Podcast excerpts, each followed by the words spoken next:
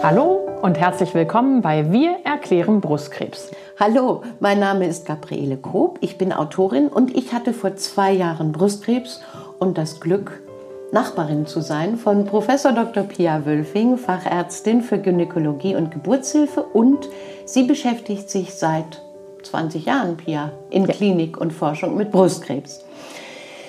Wir hatten kürzlich die zehnte Folge und heute haben wir ein Thema am Wickel, wovor ich mich fürchte ein bisschen. Erzähl mal, was machen wir heute? Ja, heute wollten wir tatsächlich das schwierige Thema der metastasierten Erkrankung, der gestreuten Erkrankung oder der fortgeschrittenen Erkrankung besprechen. Ja, ähm, kannst du uns das einfach mal übersetzen, den Begriff Metastasen? Was ist das? Was bedeutet das eigentlich im Kern des Wortes?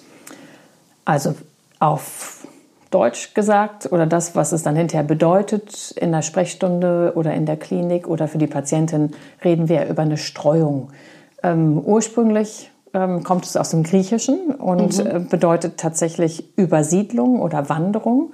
Und äh, was damit gemeint ist, ist natürlich, dass Tumorzellen aus dem Brustkrebs, also ursprünglich aus der Brust, abgeschwommen sind und sich über Lymphwege oder Blutwege, also Blutgefäße, ähm, mit dem Blut auf den Weg gemacht haben, irgendwohin anders in den Körper. Und ähm, dann gibt es natürlich immer Organe, das ist von Krebsart zu Krebsart auch sehr unterschiedlich. Aber beim Brustkrebs sind es eben die Lieblingsorgane, wenn man so will, oder die, wo am häufigsten Metastasen nachgewiesen werden. Ähm, der Reihenfolge nach ist es am häufigsten im Knochen und äh, dann in der Lunge oder in der Leber.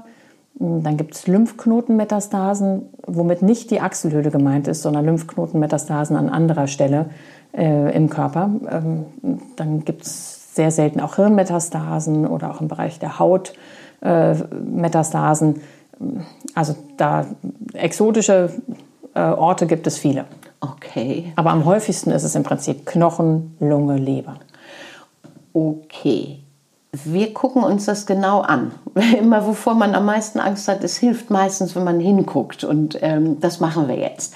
Meine erste Frage ist, alles, was du jetzt beschreibst, habe ich ja gedacht, ist durch die Chemo und die Bestrahlung und was man noch sonst alles an Nachbehandlungen jeweils dann hat, äh, eigentlich ausgeschlossen, so gut wie. Das scheint ja dann offenbar nicht so zu sein, oder? Wodurch entstehen die Metastasen dann? Ah, also das Ziel dieser Maßnahmen ist genau das, dass das ausgeschlossen ist oder so unwahrscheinlich wie möglich wird. Aber wir kommen eben nicht auf Null. Also egal, was wir anstellen, mit den heutigen Methoden können wir das Risiko für so eine Streuung ähm, beziehungsweise für das Anwachsen vorher schon verstreuter Zellen minimieren. Ähm, aber eben nur bis zu einem gewissen Grad. Und das hängt dann jeweils von der Prognose, also von der Heilungswahrscheinlichkeit des jeweiligen Tumortyps ab.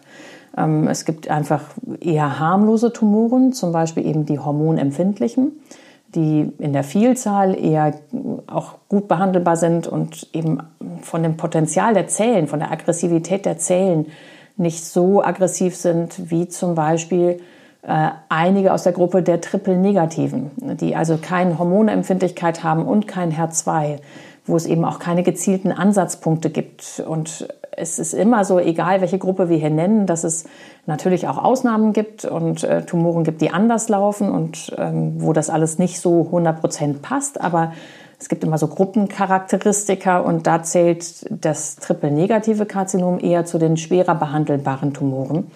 Wobei das natürlich auch immer nur die biologische Einschätzung ist und die Größe zum Zeitpunkt der Diagnose und ob Lymphknoten und wie viele Lymphknoten befallen gewesen sind zum Zeitpunkt der Diagnose auch eine Rolle spielen. Okay.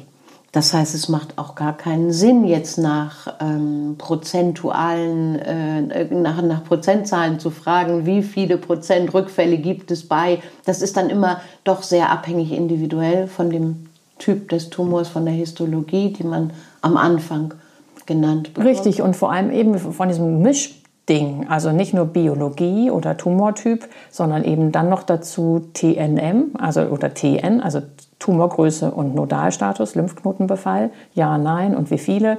Ähm, das ist schon total differenziert und ähm, es fehlt uns eigentlich ein perfektes ja, Datenbank-Tool, wenn man so will, ähm, wo man das alles eintickern könnte und dann für die individuelle Patientin wirklich mal ja, viele wollen ja wirklich diese Prozentzahlen wissen. Es gibt wirklich immer nur Näherungswerte für Gruppen, die dann aus großen Datenbanken mal herausgerechnet worden sind, wo man sagen kann, so grob liegen wir da und da.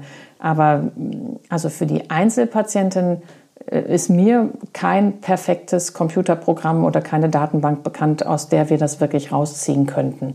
Ähm, es sind immer Schätzungen. Und die Währung, mit der wir quasi immer da ja, rechnen, das ist das krankheitsfreie Überleben.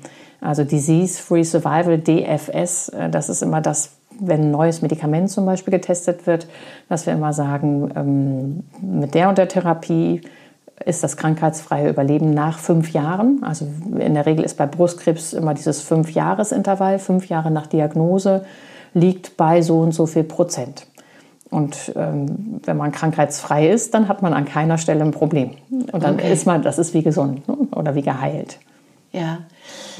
Was hat sich in den letzten Jahren getan eigentlich? Also für mich ist es noch so, wenn ich äh, das Wort alleine höre, nur Metastasen, dann ist schon, äh, dann, dann, wie soll ich mal sagen, als, als unwillkürliche Reaktion innerlich ist schon Todesangst eigentlich. Ähm, ist das noch berechtigt oder äh, wie, wie sehen die Behandlungserfolge denn inzwischen aus? Also grundsätzlich ist es so, dass wir auch vielen Patientinnen mit Metastasen wirklich lange helfen können. Ähm, das hängt aber auch wie alles andere bei Brustkrebs wieder von dieser Biologie des Tumors ab. Also wir würden auch immer versuchen, nochmal durch eine Standsbiopsie, also durch eine erneute Probeentnahme aus der Metastase zu schauen, ob die denn noch genauso funktioniert wie der Ersttumor. Also es kann sich auch verändert haben, der Charakter des Tumors. Korrekt, okay. korrekt. Also das ist natürlich, ich würde jetzt über alle Gruppen grob geschätzt sagen, in 80 Prozent ist das noch so wie am Anfang. Aber es gibt tatsächlich ähm, Daten, die das verglichen haben, Studien, die das verglichen haben. Und es gibt alle Varianten von Wechseln. Also von hormonunempfindlich zu hormonempfindlich, von hormonempfindlich zu hormonunempfindlich, HER2 negativ zu HER2 positiv und umgekehrt. Ähm, also da, da tut sich was und ähm, also zumindest würden wir, wenn es machbar ist und keine Zumutung ist und die Kollegen, die das durchführen, sind oft die Radiologen, die dann CT gesteuert, also unter CT-Kontrolle dann die entsprechende Metastase versuchen zu treffen, eine Probe zu entnehmen. Wenn die sagen, das kriege ich gut hin, ähm, dann ist das in der Regel ambulant oder mit einer Übernachtung machbare Untersuchung, die ja garantiert, dass das, was man als Therapie auswählt, auch auf der richtigen Schiene ist. Ja. Ansonsten wäre es ziemlich blind vom Ansatz. Das geht auch, denn in der überwiegenden Anzahl bleibt der Tumor ja gleich. Aber da wir wissen, dass ein Teil eben sich verändert, würden wir schon gerne eigentlich vorher absichern wollen, ähm, dass das richtig gewählt ist, was wir uns da so überlegt haben. Okay, das ist, kommt mir so ein bisschen vor wie das mit den Viren, wo im Moment über Mutationen und jedes Jahr eine neue Grippeimpfung ist. Ist es vielleicht ähnlich? Zumindest ist Veränderung ähnlich. Veränderung, ja. Okay. ähm, genau, und wir hatten ja eben gesagt, es hängt ein bisschen, also wie ist das von der, von der Wahrnehmung heute oder was sind die Chancen heute? Ähm, es ist schon nach wie vor so, dass wenn man einmal metastasiert ist, also wenn in Knochen, Lunge, Leber oder anderswo richtige Metastasen. Und wir reden eben nicht über die Lymphknotenmetastasen bei Erstdiagnose oder hinterher. Das wäre eher noch etwas, was zur Brust gehört und als Rezidiv. Das ist die andere Begrifflichkeit. Also als Rückfall an Ort und Stelle oder in der Region der Brust. Ähm, also Achselhöhlen, Lymphknoten, wenn die auch nach zwei, drei Jahren kommen, wären keine Lymphknoten Metastase, wenn sie brustnah sind, sondern tatsächlich nur ein Rezidiv.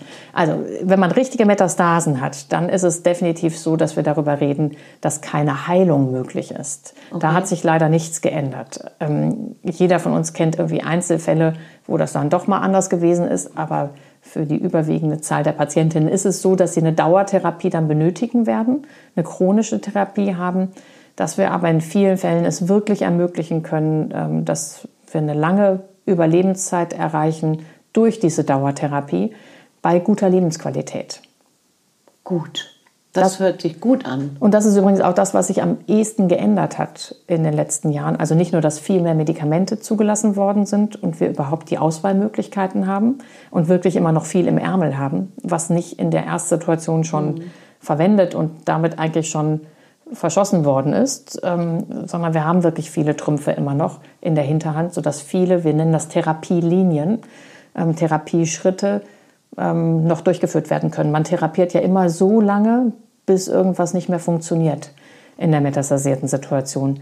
Und nicht mehr funktioniert heißt, entweder kommen neue Metastasen dazu oder die Metastasen, die man da beobachtet, in engmaschigen Intervallen, wie zum Beispiel ja, alle acht bis zwölf Wochen am Anfang, um zu gucken, dass man äh, das alles richtig macht und nicht klammheimlich da irgendwas weiter wächst. Ähm, und das werden, werden ja CT-Kontrollen in aller Regel, je nachdem, äh, wo man ja sucht und wo bekannt ist, dass da Metastasen sind. Und äh, wenn man ähm, sieht, das funktioniert wunderbar, dann macht man so weiter. Und funktioniert heißt, es wird kleiner oder bleibt gleich oder geht sogar ganz weg. Nicht funktionieren heißt, es wächst. Ja, okay. Wie merke ich denn nun eigentlich? Ich mache ja nun nicht freiwillig äh, alle paar Jahre ein CT. Wie merke ich denn, ähm, ob ich eine Metastase im Knochen oder in der Leber oder sonst irgendwie habe? Das ist eine berechtigte Frage.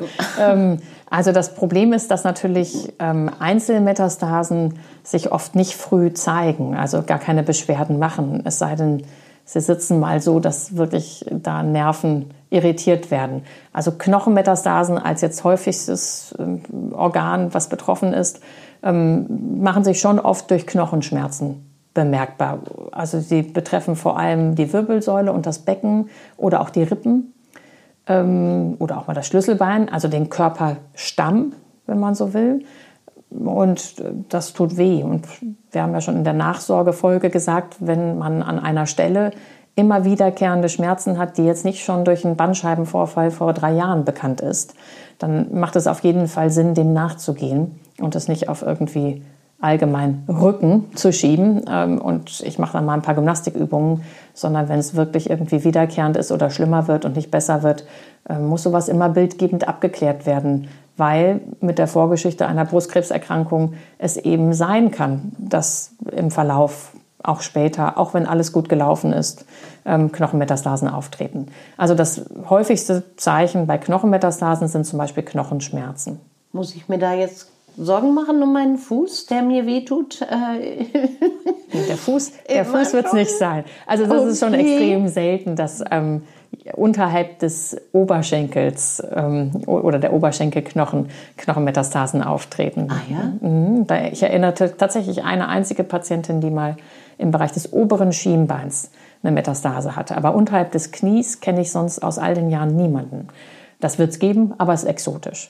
Und genau dasselbe gilt auch für die Arme zum Beispiel. Also Schultermetastasen, gerade vielleicht noch Oberarm- oder Oberarm-Kopfmetastasen habe ich mal in Einzelfällen gesehen, ist aber auch selten. Und je weiter es weggeht vom Körper oder vom Körperstamm, ähm, desto unwahrscheinlicher wird es. Also die Finger und die, die Füße, die morgens wehtun und diese Anlaufschmerzen und so, das ist es auf gar keinen Fall. Okay, das beruhigt mich jetzt. Äh, das erinnere ich auch, dass du das sagtest, äh, weil man doch in der zweiten Phase der Chemo, ähm, die so wöchentlich ist, äh, Hände und Füße kühlt, um die Durchblutung zu reduzieren und dann kommt die Chemo da gar nicht hin.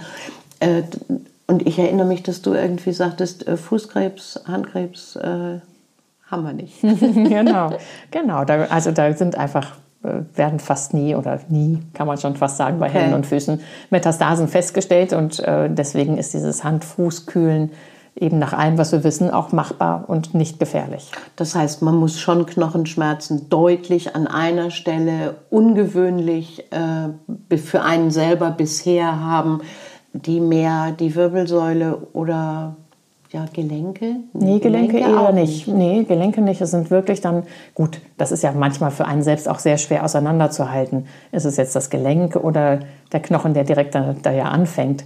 Ähm, das heißt, wenn irgendwo neu aufgetretene Beschwerden sind, die nicht gut erklärt sind durch einen Sturz oder durch einen Unfall mhm. oder irgendwas anderes, dann würde ich das in jedem Fall mit der Vorgeschichte einer Brustkrebserkrankung einmal röntgen lassen oder mich vom Orthopäden beraten lassen, was die richtige Untersuchungsmethode ist. Und natürlich nicht mit ein paar Cortisonspritzen äh, orthopädisch, äh, jetzt mal irgendwie hier durch den Sand gezogen, ähm, abwimmeln lassen. Ne? Das ist, wäre nicht adäquat. Da, also ich finde, da ist Hartnäckigkeit, wenn man wirklich Beschwerden hat, die zwei Wochen dauern oder länger dauern, dann muss man darauf bestehen, dass da auch ein Bild gemacht wird. Okay. Wenn da kein guter anderer Grund gefunden wird. Ja. Das Problem ist, viele Leute haben ja Rückenschmerzen und äh, der äh, gemeine Orthopäde sieht den ganzen Tag ja äh, Leute, die Rückenprobleme haben. Und, äh, aber eben mit dieser Vorgeschichte, finde ich, muss es anders bewertet werden und auch anders untersucht werden. Das heißt aber auch bei dieser Antihormontherapie, die ja auch Gelenkschmerzen und, und Knochen, nicht Knochen, aber ja doch irgendwie, zumindest für einen selber erstmal ja diffuse Schmerzen im Knochenapparat macht sozusagen, muss man dann schon genau hinspüren und hingucken, um das unterscheiden zu können, oder? Ja, die macht ja auch eher mal hier, mal dort ein bisschen Beschwerden. Da tut mal das eine Gelenk weh und dann mal das andere. Und das wandert ja eher so ein bisschen. Zumindest ist das die Rückmeldung, die ich von den Patientinnen habe. Und ähm, das ist nicht immer ein und dieselbe Stelle, die immer schlimmer wird. Also da kann man ganz grob ja wirklich sagen, also wenn das wirklich Krebs ist als äh, Ursache für Knochenschmerzen, das wird ja auf gar keinen Fall weniger, sondern eher mehr über die Zeit. Okay, gut. Also können wir festhalten, man merkt es schon. Man, also Knochenmetastasen merkt man tatsächlich ähm, irgendwann. Und ähm, also wenn es wirklich lange unerkannt bleibt oder ja, durch irgendwie einen wirklich einen Stoß oder einen Sturz ähm, früh mal dazu kommt, dass es wirklich zu einem Bruch kommt, ähm, dann fällt es eben über den Bruch auf. Das ist aber wirklich selten. Also ich erinnere jetzt ad hoc in den letzten zwei, drei Jahren niemanden, der direkt mit einem Bruch gekommen ist. Wodurch ähm, kommen dann die Patientinnen mit Metastasen? Durch Routineuntersuchungen? Na, die haben wirklich Beschwerden haben gehabt, Beschwerden. im Rahmen der Nachsorge angegeben. Denen ist dann nachgegangen worden und ähm, dann kommen sie auf dem Wege. Okay. Also in der Regel sind es eher wirklich beim Knochen, Knochenschmerzen und nicht direkt der Bruch. Der Bruch entsteht dadurch, dass die Metastasen, das sind ja dann quasi Brustkrebszellen, die sich dort ähm, abgesiedelt haben und ähm, den Knochen aber schwächen. Also der wird nicht stabiler dadurch, dass da die Zellen angewachsen sind, sondern eben instabiler, äh, weil die den auch anfressen und auch die, äh, die stabile Außenwand quasi instabil machen. Und dann kommt es eben zu diesen Brüchen sodass auch da dann gezielt dann ja was gemacht werden muss. Also Knochen ist auch die Besonderheit im äh, Unterschied zu Lungenmetastasen oder Lebermetastasen oder andere Metastasen dass bei Schmerzen oder bei Brüchen zusätzlich zu den Medikamenten, die wir dann in der metastasierten Situation einsetzen, ähm, auch bestrahlt wird. In diesen beiden Fällen Schmerzen und oder Bruch. Okay, ja. Das, äh, die Frage, was passiert, wenn ich komme und bei mir wird das festgestellt, was, was passiert dann? Wie wird das behandelt? Also erstmal wird natürlich komplett durchgeguckt, Diagnostik gemacht. Wenn man an einer Stelle was gefunden hat, muss ja geschaut werden, dass in diesen anderen typischerweise betroffenen Organen nichts ist mhm. oder wie der Stand dort ist. Und wir hatten jetzt bei Knochen angefangen, um das einmal systematisch zu Ende zu kriegen. Also medikamentöse Therapie besprechen wir gleich für alles, denn die ist relativ unabhängig davon, welches Organ betroffen ist. Ähm, da geht es immer eher wieder nach der Biologie des Tumors, also nach dem Ergebnis entweder der ursprünglichen Stanzbiopsie oder dem Stanzbiopsie-Ergebnis der Metastase. Dann hatten wir gesagt, im Bereich der Knochen als Besonderheit, zumindest bei Schmerzen oder Bruch äh, des Knochens an einer Stelle, Bestrahlung dieser Stellen, die besonders doll schmerzen. Manchmal hat man ja auch viele Knochenmetastasen an unterschiedlichen Stellen. Einige merken die Patienten, andere merken sie nicht. Die, die dann besonders viel Beschwerden machen und bewegungseinschränkend sind und auch die Lebensqualität verschlechtern, ähm, oder viele Schmerzmitteleinnahmen notwendig machen, ähm, dann würde das gezielt bestrahlt werden, um da Ruhe reinzukriegen. Denn die Strahltherapie ähm, tötet ja quasi dann die Tumorzellen in diesen Metastasen ab und ja, ist dadurch schmerzlindernd. Und bei den Knochenmetastasen ist die Besonderheit, dass zusätzlich zu den richtigen Tumormedikamenten, die wir gleich noch besprechen, ähm, noch eine knochenstabilisierende Therapie mitläuft, die im Prinzip aus der Osteoporose-Therapie auch bekannt ist. Das sind entweder Spritzen, die alle vier Wochen gegeben werden oder Infusionen, eine Kurzinfusion, die im Prinzip den Knochen wieder ja, stark machen und machen, dass der sich wieder, dass der wieder aufgebaut wird und stabilisiert wird. Ähm, das ist nichts Schlimmes, das macht auch wenig Nebenwirkungen ähm, und ist aber auf jeden Fall die Ergänzung, die beim Knochen noch erforderlich ist zu dem basismedikamentösen Paket, was sich direkt gegen die Tumorzellen richtet.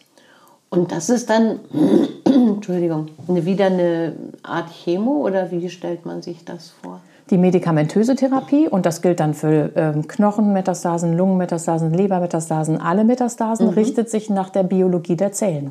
Also ganz ähnlich wie auch in der neoadjuvanten und adjuvanten Therapie, äh, die wir in den ersten Folgen besprochen haben, guckt man dann wieder, was für Eigenschaften hat der Tumor. Ist der hormonempfindlich? Dann wäre unbedingt eine antihormonelle Therapie ähm, die Therapie der Wahl.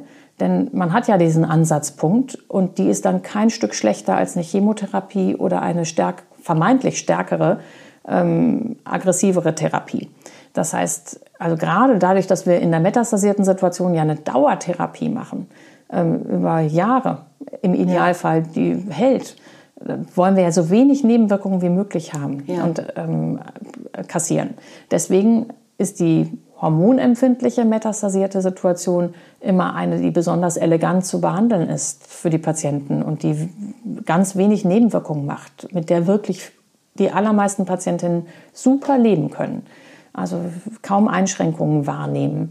Und da gilt im Prinzip das, was wir auch in der Folge Antihormontherapie schon besprochen haben.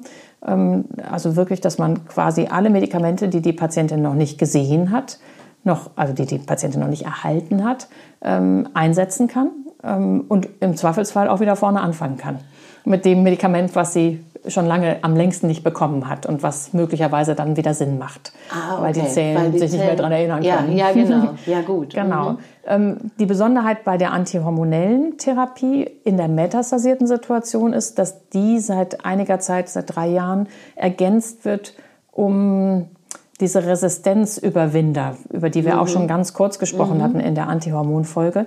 Da gibt es äh, als Gruppe, ähm, das sind drei Substanzen, die schon zugelassen sind, ähm, die CDK4-6-Hämmer, die quasi in diesem Zellzyklus, den jede Zelle ja durchläuft, um sich zu verdoppeln, eine Art ähm, ja, Checkpoint Hämmer sind, also die stoppen die Zellteilung und äh, stoppen die Zellverdopplung. Und dadurch, ähm, das machen sie auf eine Art und Weise, die normalerweise von hormonempfindlichen Zellen gerne genutzt wird. Und äh, also dieser Mechanismus greift genau dort ein, sodass sie die Wirkung von den Antihormontherapien äh, verstärken und zwar sogar verdoppeln in der metastasierten Situation. Also die Ansprechraten werden wirklich äh, ja, fast verdoppelt und auch die Zeit, bis das die Krankheit wieder fortschreitet, also eine Metastase dazukommt oder die Metastasen, die vorhanden sind, wieder wachsen. Okay. Ähm, die wird ebenfalls ähm, fast verdoppelt. Also ein verschärfter Wachstumshemmer sozusagen. Richtig, weil Resistenzwege, also Umgehungswege, die die Zelle sonst nutzen könnte, die Krebszelle, die, die weicht ja sonst aus und die denkt bei der Antihormontherapie, das ist im Prinzip auch immer ein gutes Jahr erstmal gut gegangen oder auch länger.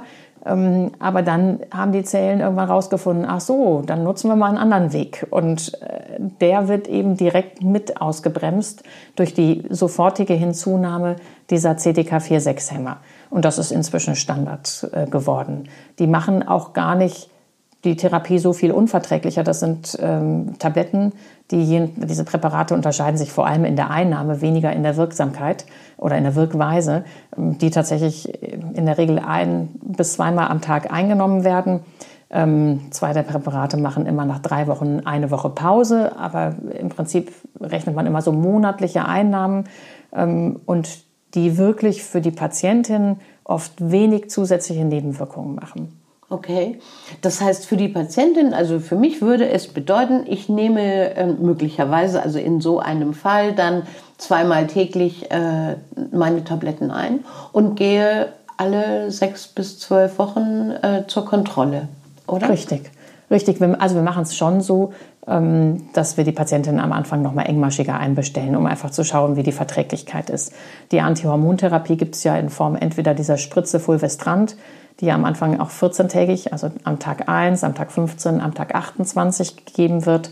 Und dadurch sehen wir die Leute ja sowieso ähm, schon relativ regelmäßig. Und dann wird gerade, seitdem wir jetzt auch diese Tabletten dazu genommen haben, wird ähm, ganz engmaschig am Anfang auch noch das Blutbild mit kontrolliert, weil das dort Veränderungen geben kann, die in den seltensten Fällen ein echtes Problem verursachen, aber die kontrolliert werden müssen. Und dann frage ich die Patientinnen auch, wie es ihnen geht. Und im Zweifelsfall gibt es da auch verschiedene, wir nennen das Dosisreduktionsmöglichkeiten, also dass man von diesen Zusatztabletten einfach in zwei Schritten ähm, weiter von der Dosierung runtergeht, also je nachdem, welches Präparat man ebenso hat, um die Nebenwirkungen zu reduzieren.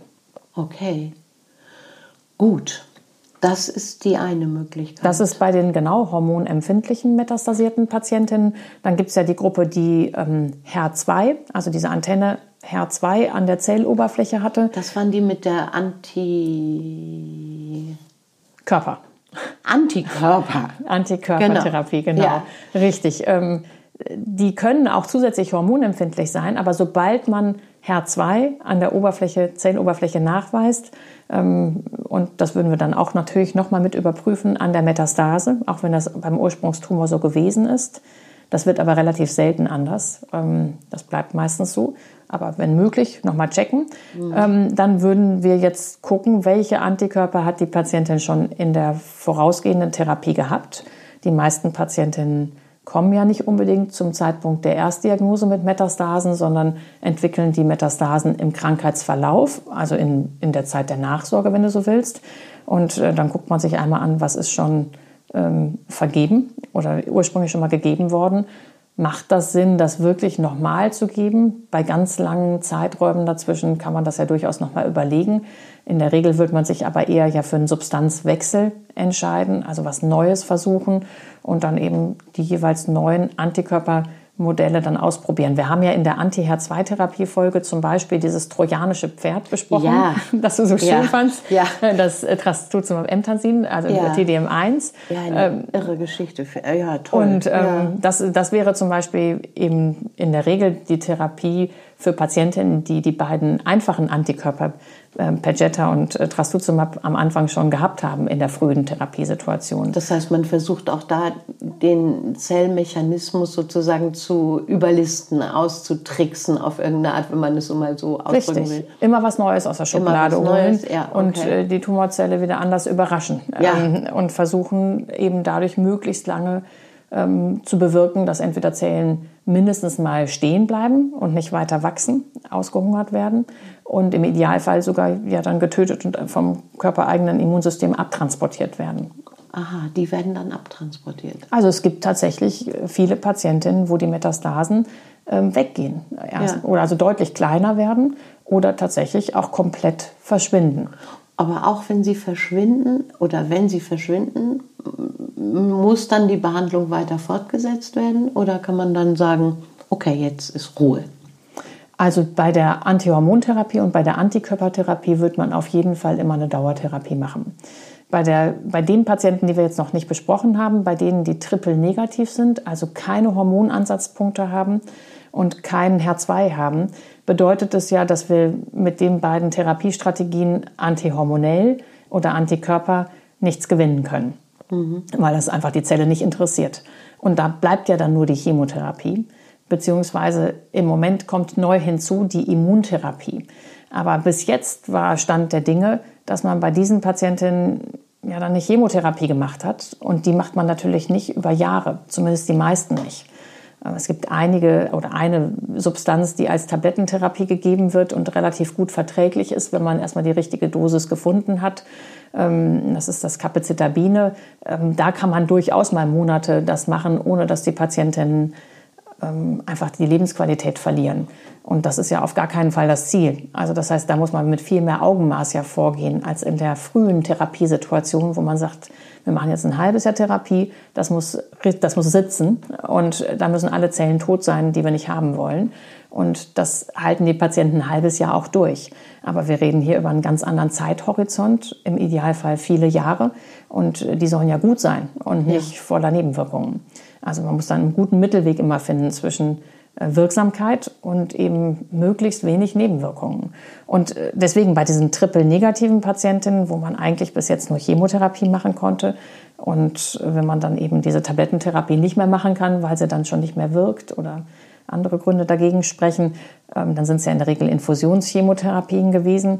Ähm, das macht man dann in vielen Fällen nicht länger als also allerhöchstens ein Jahr. Und dann versucht man immer vorsichtig Pause zu machen, um dem Patienten Erholungszeit zu geben und muss dann wieder neu starten in dem Moment, wo der Tumor zurückschlägt und wieder neue Metastasen bildet. Das heißt, da ist es keine durchgehende Therapie. Schon im Sinne von, wir müssen, werden immer wieder therapieren müssen, aber ähm, nicht äh, Tag für Tag, Woche für Woche komplett durchgehend, sondern da wird man einfach aus der Not heraus, dass man nicht dauertherapieren will, immer mal Erholungspausen einbauen müssen. Ähm, das ist so ein bisschen jetzt geändert dadurch, dass die äh, für, ein, für eine Gruppe der triple-negativen Patientinnen ähm, jetzt tatsächlich diese Immuntherapie, die erste echte Immuntherapie beim Brustkrebs ähm, zugelassen worden ist. Das ist noch nicht lange her, oder? Also letztes Jahr. Erinnere. Ist Letz tatsächlich Jahr. letztes Jahr erst gekommen. Ja. Also ist ganz neu, genau. Ja. Das ist, ähm, ist es ging durch die Presse, einfach durch die Medien, oder? Genau, das, also dieser Marker, der da bestimmt wird, ist das PDL1. Okay. Ähm, das ist im Prinzip ja so ein Mechanismus, dass wenn die Tumorzelle den hat, dass die Tumorzelle sich vor dem Immunsystem der Patientin verstecken kann. Also das Immunsystem aushebelt, wenn man so will, und sich wegducken kann und sich schützt vor dem Angriff durch das Immunsystem, was ja normalerweise auch ähm, Tumorzellen als krank erkennt und selbst angreifen würde. Und indem man äh, Antikörper gegen diesen ja, gegen diesen Schutzmechanismus der Tumorzelle entwickelt hat, also Anti-PD1 oder Anti-PDL1 Antikörper tatsächlich entwickelt hat ähm, und der, der eben zugelassen ist, ist gegen PDL1 gerichtet, ähm, hebelt man diesen Mechanismus aus und das ist eben auch eine Infusionstherapie und die würde man wiederum so ähnlich wie die Antikörper auch im Anti-HER2-Bereich dann eben dauerhaft geben. Aber als eben Infusion. Als Infusion. Mhm. Aber auch am Anfang in Kombination mit einer Chemotherapie. Ah ja. So ähnlich wie bei Anti-HER2. Das ist komplex. Ne? Das, ja. Also im Zweifelsfall muss man das ja wirklich mit der Einzelpatientin je nach Situation ganz genau mit dem müssen die behandelnden Ärzte ja besprechen und überlegen, welche Merkmale sind da, was müssen wir testen, was müssen wir untersuchen, was hat die Patientin schon gehabt. Ich glaube, das können wir im Rahmen des Podcastes nur anreißen.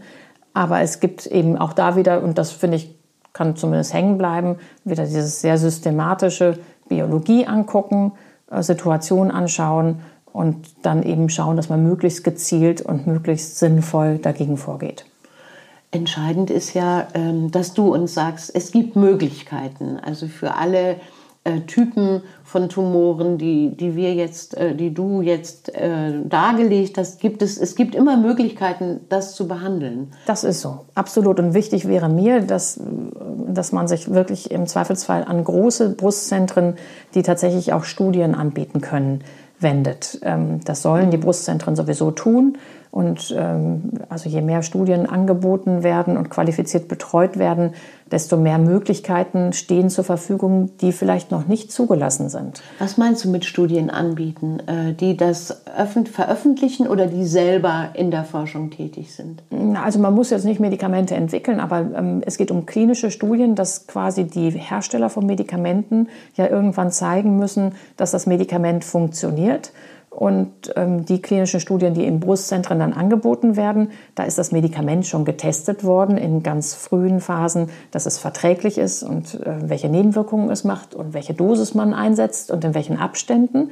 Und dann werden immer zwei Gruppen verglichen. Die eine Gruppe bekommt es nicht oder wenn es verblindet ist, so nennen wir das, bekommt die nur eine Infusion, wo nichts drin ist oder eine Tablette, wo nichts drin ist. Und die andere Gruppe bekommt eben die Standardtherapie.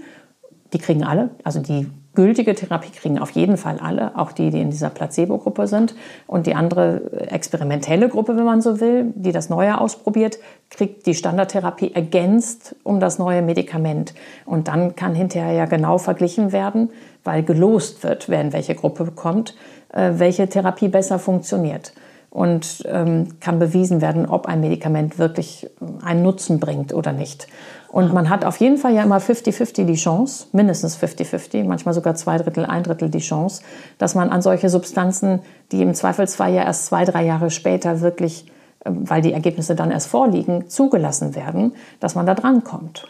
Ah, das, ah, das heißt, das Angebot der Brustzentren, äh, das du empfiehlst, ist eben, dass man als Patientin an solchen Studien die Möglichkeit hat, teilzunehmen. Richtig, richtig, unbedingt. Also ich habe immer ganz oft Patientinnen, die mir, wenn wir Studien vorschlagen, die passen.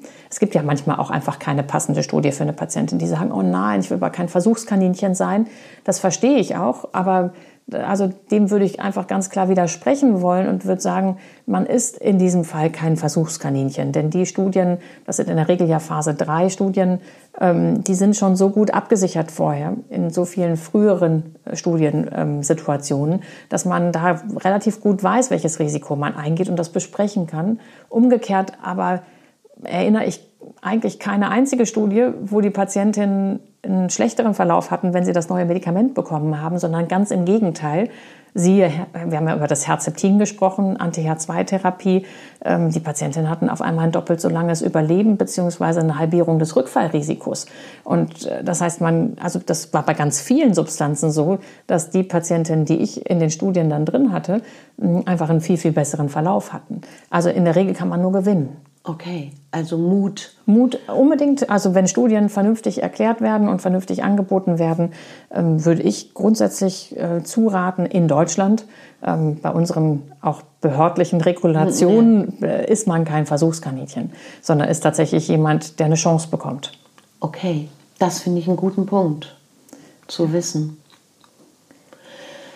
Ja, was gibt es noch zu sagen zu den metastasierenden Tumoren? Also ich glaube, ähm, dass wenn wir jetzt, wir reden ja eigentlich jetzt im Moment auch erstmal über die frühe metastasierte Situation. Ja. Auch da reden wir über einen hoffnungsvoll langen Zeitraum mit vielen Therapieschritten. Also die Therapie wird immer wieder geändert werden müssen, wenn der Tumor äh, wieder geschafft hat, fortzuschreiten.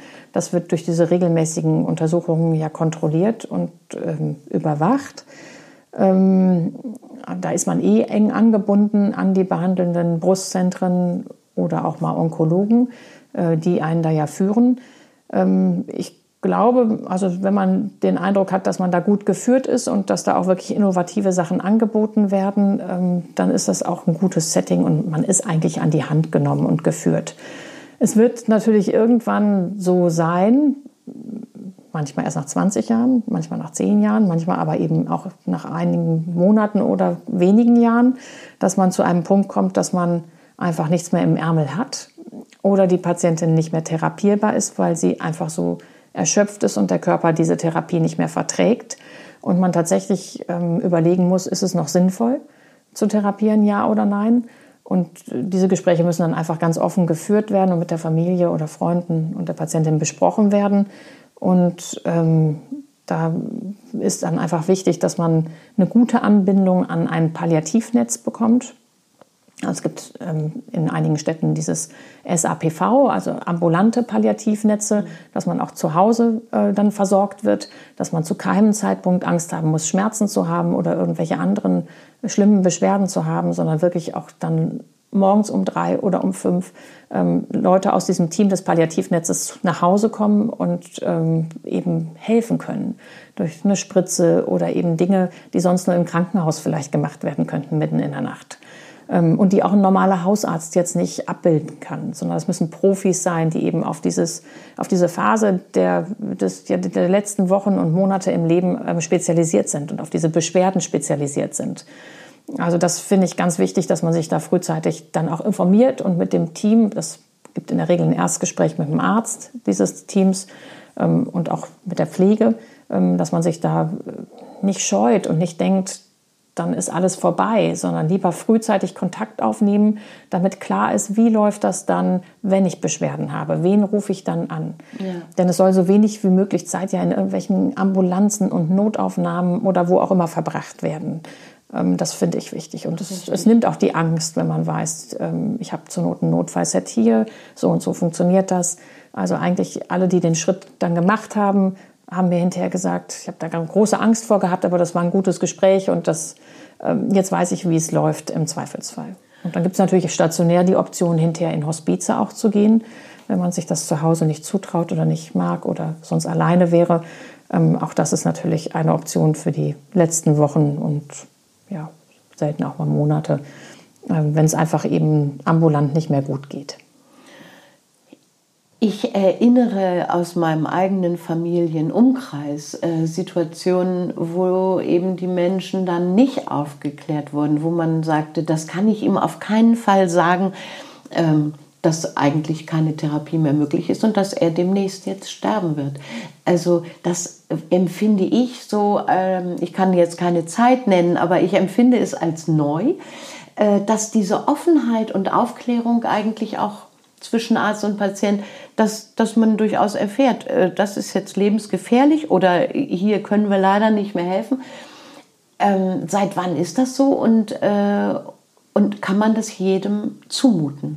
Weil ich erinnere, dass bei uns dann in der Familie, das kann man ihm, oder der Arzt sogar sagte, ähm, zu uns Kindern damals, ne, das können wir ihm nicht zumuten. Damit wird er nicht fertig. Aber ich denke mal, äh, na, ich fand es damals schon komisch, aber also ist mehr jetzt eine Frage. Das ist ja individuell sehr unterschiedlich. Da mag es auch solche Situationen vielleicht mal geben, dass man das mhm. so entscheidet oder die Kinder einen sogar so briefen. Aber grundsätzlich habe ich gelernt, eigentlich habe ich mir angewöhnt, die Fragen so weit zu beantworten, wie sie gestellt werden. Es gibt auch Patientinnen, die wollen das gar nicht unbedingt äh, ganz genau wissen. Ähm, da ziehen einen eher mal Angehörige hinterher nochmal zur Seite und wollen informiert sein, um auch planen zu können. Ähm, aber also ich finde, Fragen, die gestellt werden, muss man so genau wie möglich oder so ehrlich wie möglich beantworten. Das ist so ganz genau manchmal ja gar nicht möglich. Also wir in dieser Erstsituation metastasiert. Ähm, muss ich auch oft sagen, das kann ich Ihnen gar nicht jetzt sagen. Wir gucken erstmal, wie das jetzt anspricht. Und wenn man dann ein hervorragendes Ansprechen hat, dann kann man schon mal aus diesen Studien, die ich eben genannt habe, da wir haben ja viele, auf die wir zurückgucken können, schon mal ziemlich genau sagen, wie viele Monate oder Jahre im Schnitt die Patienten mit dieser Therapie erstmal Ruhe haben. Und dann kann ich immer noch nennen, wie viele Therapien wir noch in der Hinterhand haben, die zwar über die Zeit immer alle in der Regel ein bisschen kürzer wirksam sind als die erstgenommene Therapie, äh, weil einfach schon mehr Resistenzen, mehr Tumorzellen, wie auch immer da sind. Aber zumindest hat man dann eine Idee, über welchen Zeithorizont man spricht.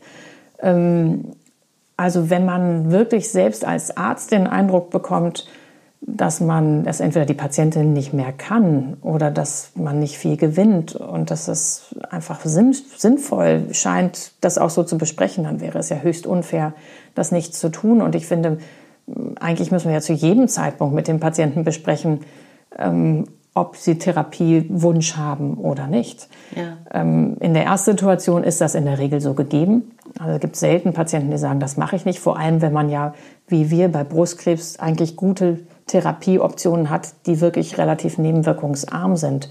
Aber wenn es dann darum geht, dass über Jahre immer wieder Therapie gemacht worden ist und die Patienten ja auch merken, dass die Therapieintervalle oder die Wechsel Abstände immer kürzer werden und die Nebenwirkungen auch nicht weniger werden und der Körper ja über die Zeit auch eher angestrengter ist und geschwächter wird, dann fragen schon auch viele, ähm, was sie dann noch davon haben. Und das können wir ja eigentlich schon oft relativ genau benennen.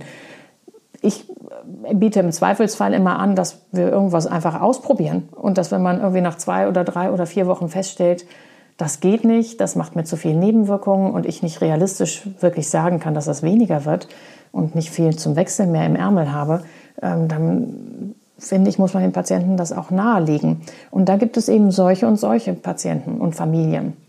Manchmal sind es auch die Angehörigen, die auf weitere Therapie drängen. Ähm, das muss man dann auch moderieren, ähm, dass das dann tatsächlich familienintern ja auch geklärt werden muss oder angeleitet werden muss, auch psychoonkologisch mit begleitet werden muss oder von diesem Palliativteam auch mit vorbereitet werden muss. Hm, irgendwann gibt es keine guten Therapiemöglichkeiten mehr. Aber da sind wir eben bei Brustkrebs in der guten Situation, dass es oft eher ein späterer Zeitpunkt ist und wir wirklich eher über Jahre und manchmal auch viele Jahre reden als über Wochen, wie das bei anderen Krebsarten ist. Ja. Also da haben wir einfach eine komfortablere Therapiesituation. Okay. Aber ich hoffe, dass möglichst viele Kollegen so offen daran gehen und auch, es ist immer, das sind natürlich alles andere als einfache Gespräche und äh, fordert einen als Arzt ja auch maximal heraus, diese Gespräche zu führen und psychologisch so gut wie möglich zu machen für alle Beteiligten. Ich kann mir schon vorstellen, dass der ein oder andere sich da vielleicht eher drückt und sagt, alles wird gut, und, aber das, ist, das darf nicht so sein. Okay.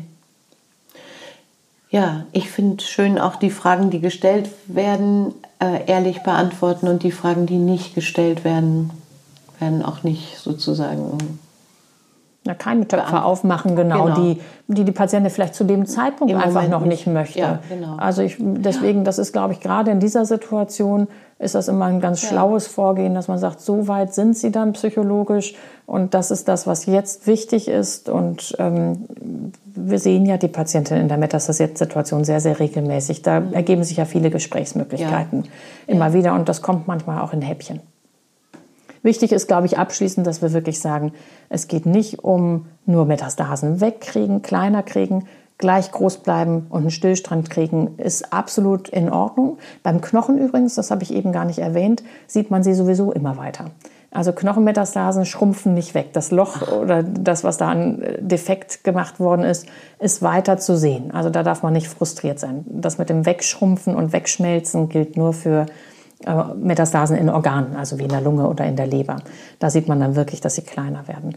Aber ähm, es geht weder darum, dass das möglichst klein alles wird, das ist natürlich perfekt, aber auch eine Metastase, die einfach gleich groß bleibt und sich nicht verändert, ist wunderbar. Ähm, wenn sie nicht fürchterliche Beschwerden macht, die wir wieder anders dann irgendwie lindern können.